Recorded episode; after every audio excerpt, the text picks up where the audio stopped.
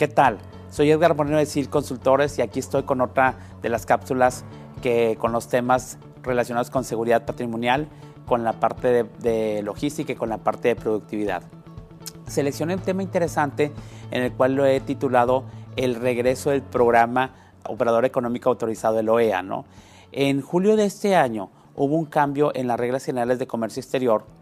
por parte de la SAT, por parte de la aduana mexicana, que impactó directamente a la al, OEA, ¿sí me explico? Nosotros que estamos muy casados con los programas de seguridad patrimonial y vemos el programa OEA como seguridad patrimonial principalmente, eh, vimos cómo, cómo impactó y cómo la aduana o la, la, SAT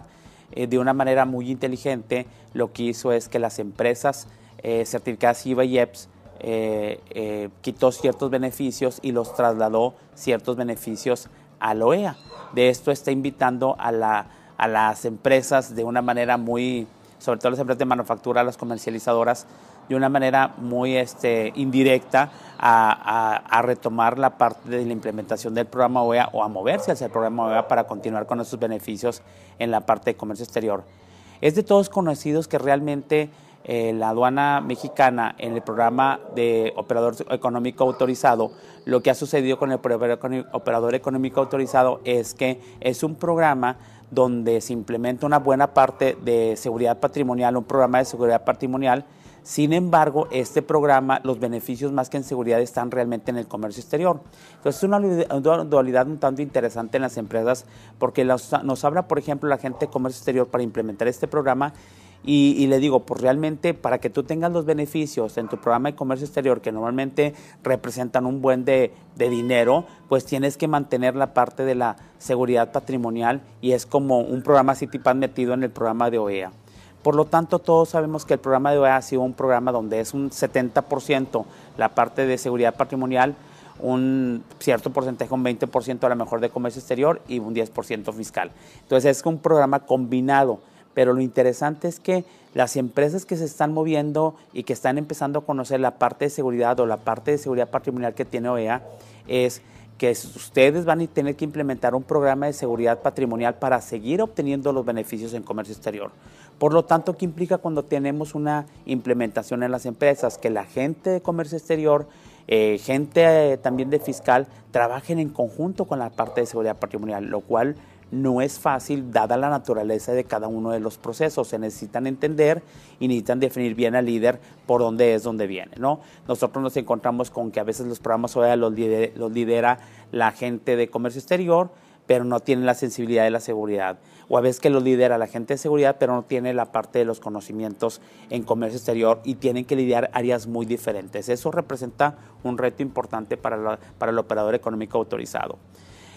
Esto puede ser probablemente una, esto de los cambios en las reglas de comercio exterior y los cambios de beneficios de IVA y EPS hacia la parte OEA,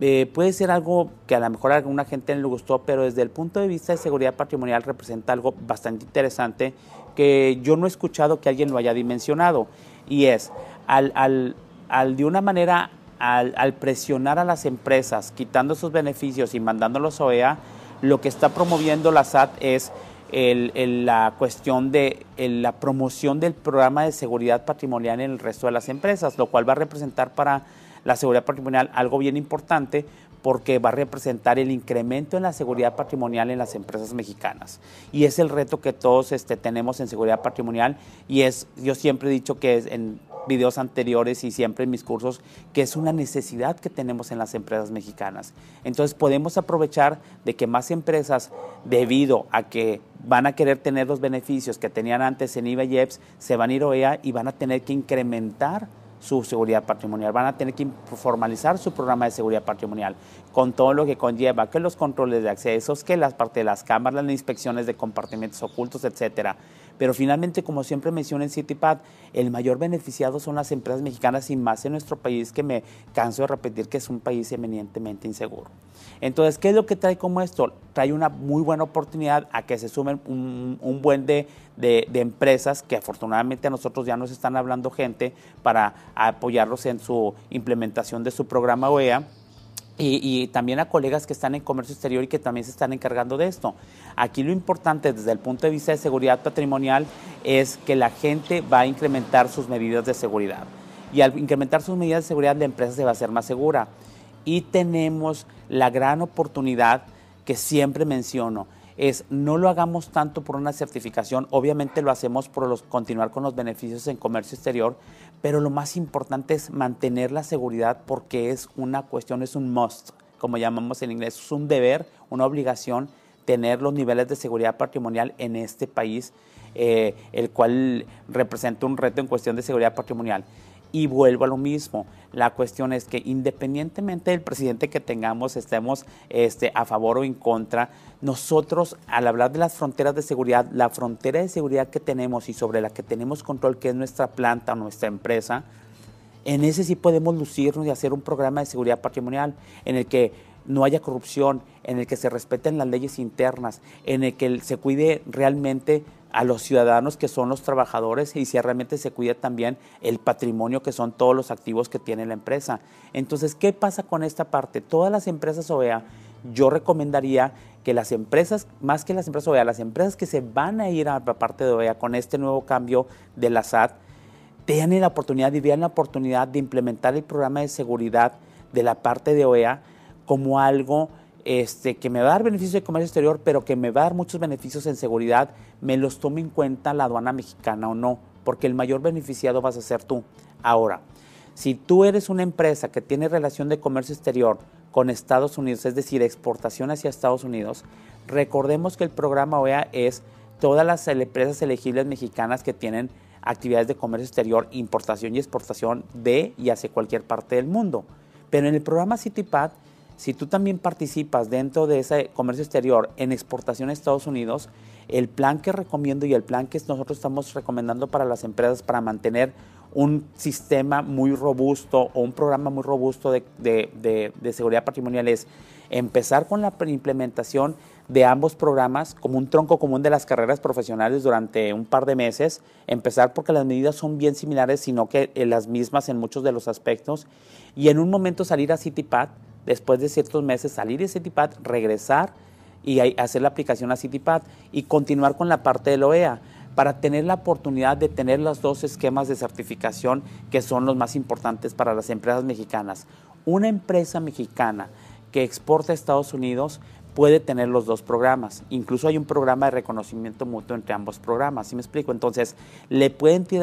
dar al tiro, si soy una empresa que estuve forzada por ser IUAYEPS a pasar mi OEA, y soy CityPad, pues está excelente porque ya nada más te falta cierto porcentaje de incremento en la seguridad patrimonial y ya obtengo las dos certificaciones, tengo el programa de reconocimiento mutuo y tengo un programa bastante robusto forzado por tener las dos certificaciones. Por el contrario, si soy una empresa que me voy a ir a OEA,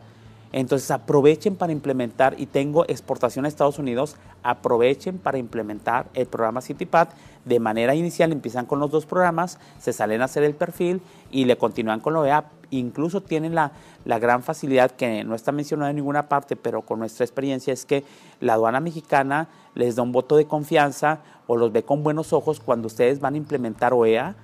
siendo ya una empresa certificada CityPad. Incluso en la aplicación ustedes tienen que poner su número de CityPad y poder compartir la información del portal de CityPad, ponerle ahí una marquita que lo van a compartir con la aduana mexicana.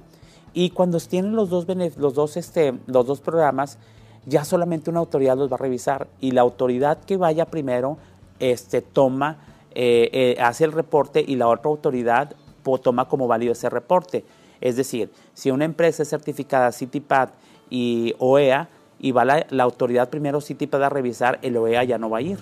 y viceversa. Entonces está magnífico y yo creo que va a ser una área muy importante, es un reto que, que nos va a favorecer mucho en este nuevo esquema.